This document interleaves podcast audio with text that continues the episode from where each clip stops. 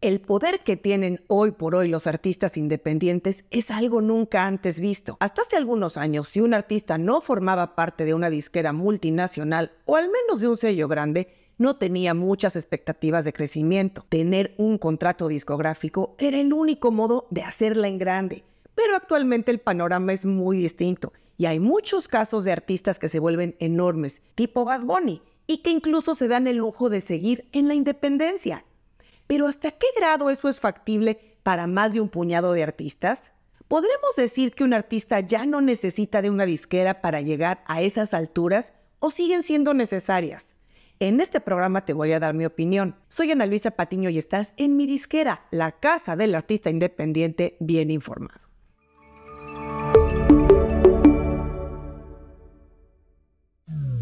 De poco más de una década para acá, el papel de las disqueras ha pasado de ser la única opción o camino al éxito a ser una de las opciones.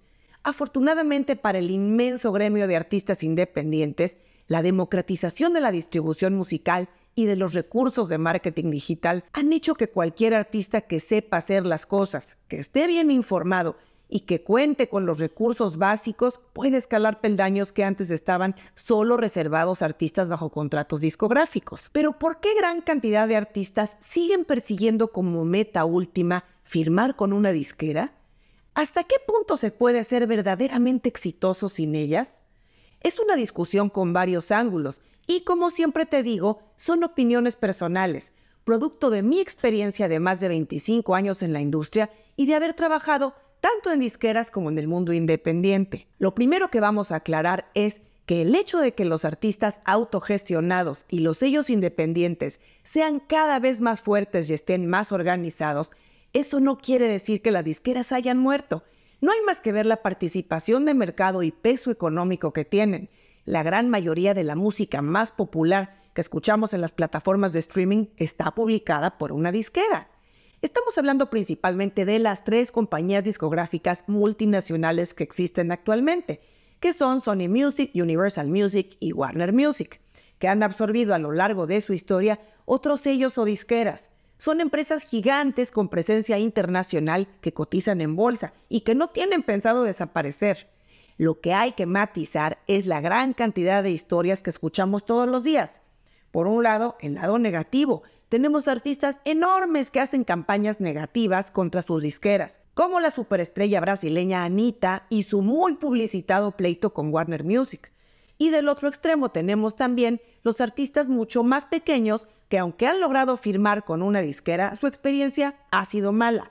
Se quejan de que no han hecho nada por ellos, que solo los han usado, que les pagan una miseria y demás. Bueno, por otro lado, por el lado positivo, tenemos también las historias buenas, que aunque no suelen ser tan publicitadas como las negativas, también hay muchos artistas chicos, medianos y enormes que han tenido muy buena relación con su disquera por varios años. Incluso muchos de ellos renuevan sus contratos. Y eso es muestra de que ganan más estando con ellos que fuera.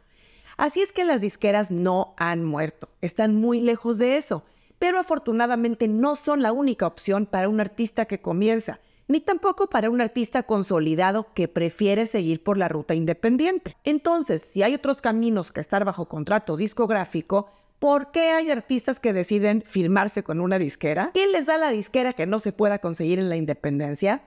Bueno, aunque cada contrato es distinto, vamos a hablar en términos más comunes y generales una disquera puede proveer varias cosas que un artista solo o un sello pequeño no podrían conseguir, que son principalmente tres factores.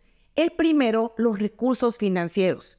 Muchos artistas ven a las disqueras como un banco, como una billetera sin fondo, de donde saldrá el presupuesto, de donde se van a grabar las canciones en el estudio, a grabar los videos, a pagar las campañas de marketing y claro, en muchos casos, anticipos de dinero a la firma del contrato. Y por su poder económico, las disqueras pueden darse el lujo de todo eso y más.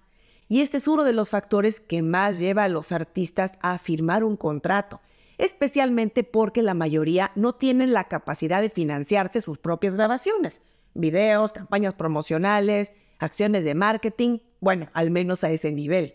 Lo que pocos artistas revisan es la letra chica de todo ese dinero que los deslumbra de entrada no solo porque si la disquera paga todo eso en producción y marketing, evidentemente el porcentaje de regalías que le van a pagar al artista va a ser más bajo, como tan alta es su aportación económica.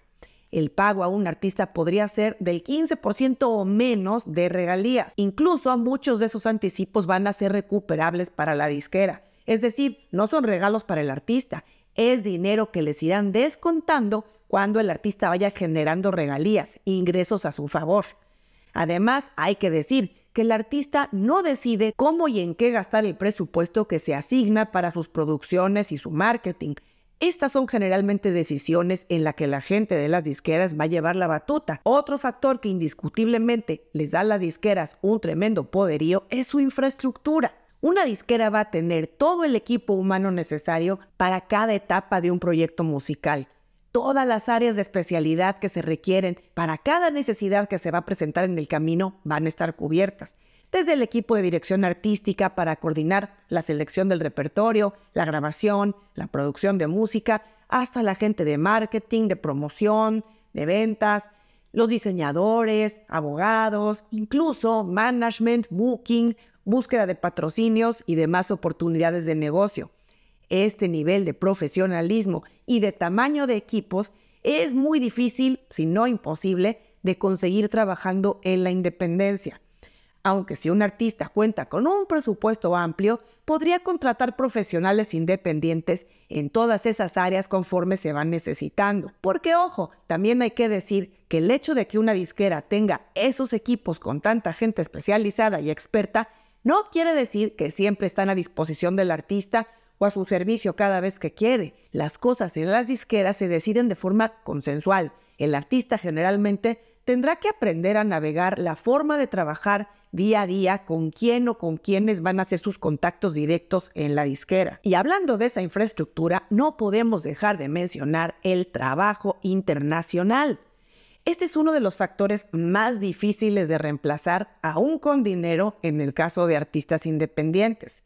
Una disquera, al ser una empresa multinacional, tendrá oficinas principales en todos los países del mundo, que en el caso de un artista de habla hispana, digamos, estamos hablando de representación u oficinas en las ciudades más importantes de Latinoamérica, España y mundo hispano de Estados Unidos. Yo sé que muchos de ustedes estarán pensando que en esta época de la música digital, en la que prácticamente no hay fronteras para el streaming y en la que las campañas de YouTube y redes sociales se contratan de forma centralizada desde un país, no nos haría falta tener oficinas ni gente físicamente en otros países.